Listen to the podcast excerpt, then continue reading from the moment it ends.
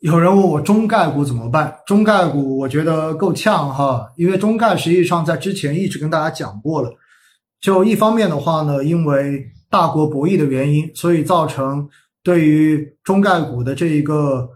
合规审查的问题，也就是会计底稿的问题，现在双方似乎并没有达成一个一致的意见。因此，在这样的情况之下呢，未来中概股最差的一个结果，之前跟大家讲过嘛，就是退市嘛。退市之后，有可能回归 A 股，有可能回归港股，所以的话呢，这是一层风险在这里。而第二层呢，就是中概股，其实上有很多公司全部都是国内的大的互联网的龙头企业。而互联网龙头，大家都看到，从今年六月份以来到现在，首先是一个反垄断，对吧？就一直没有停过。然后之后的话呢，对于呃游戏这一块的这种调整，就是游戏产业的这种调整，也包括最近对元宇宙。炒作的这种概念的这种官媒的发文，实际上呢，都多多少少仍然意味着这一波的政策的压力不一定完全的已经过去了。当然，现在的估值如果跟半年前比的话，肯定或者说跟一年前相比的话，现在这些公司的估值肯定已经是便宜的不行了。因此，如果单从估值的角度上面来说，也许你可以认为它是具有配置价值的，但是在还有如此大的政策的压力之下，或者说这个靴子是否已经完全落地了，这个需要你自己去判断，自己去感受。站在我自己的角度呢，我可能并不会对这个事情短期之内抱有过大的乐观，因为大家也看到，就是近期针对互联网公司的相关的这种调整似乎还在进行，对不对？包括近期被刷屏的说这个。呃，微信跟支付宝的个人付款码、收款码不能够用于经营的用途，然后也被很多的渠道炒作为就是意味未来有可能会对这一些互联网端、互联网公司的这一块的支付业务再会做出相应的更严厉的这一种监管。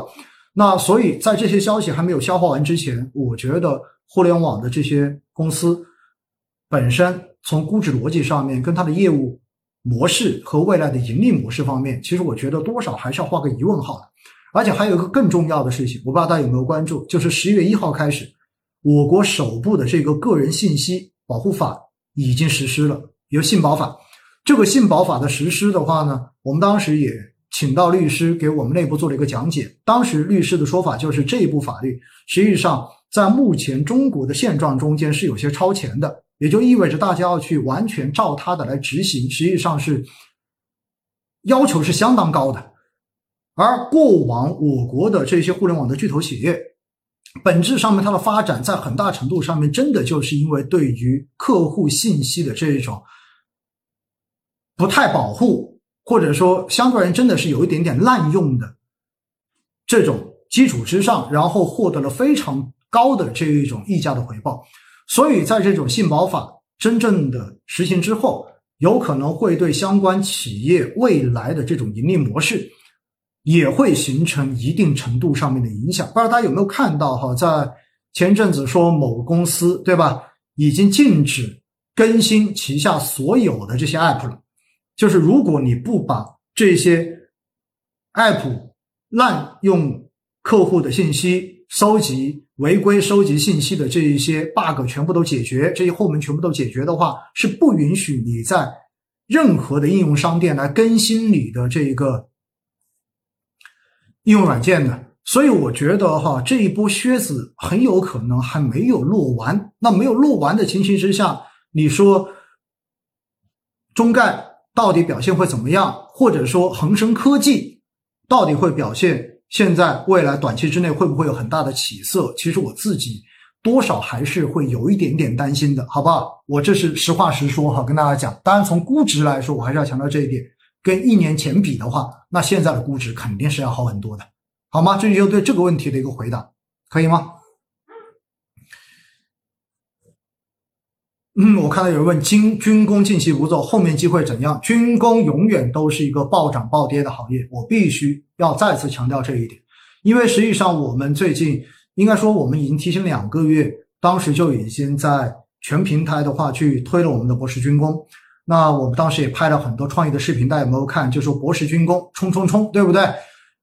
那但是的话呢，军工行业哈，虽然现在确实是走的不错，近一两个月。而且的话呢，已经超越了今年一月的那个最高点。但是今年其实军工整整个全年看下来，就是走了一个大的微笑曲线。所以如果大家要投军工，我的建议你还是做分批，你还是做定投。记住，一定做定投，一定做定投，一定做定投，因为它是个高波动的行业，而且这个行业从基本面来说没有问题，因为我们百年的这个。强军梦，对吧？也包括现在的这种地缘政治压力，都决定着我们整个装备的采购速度一点都不会慢下来。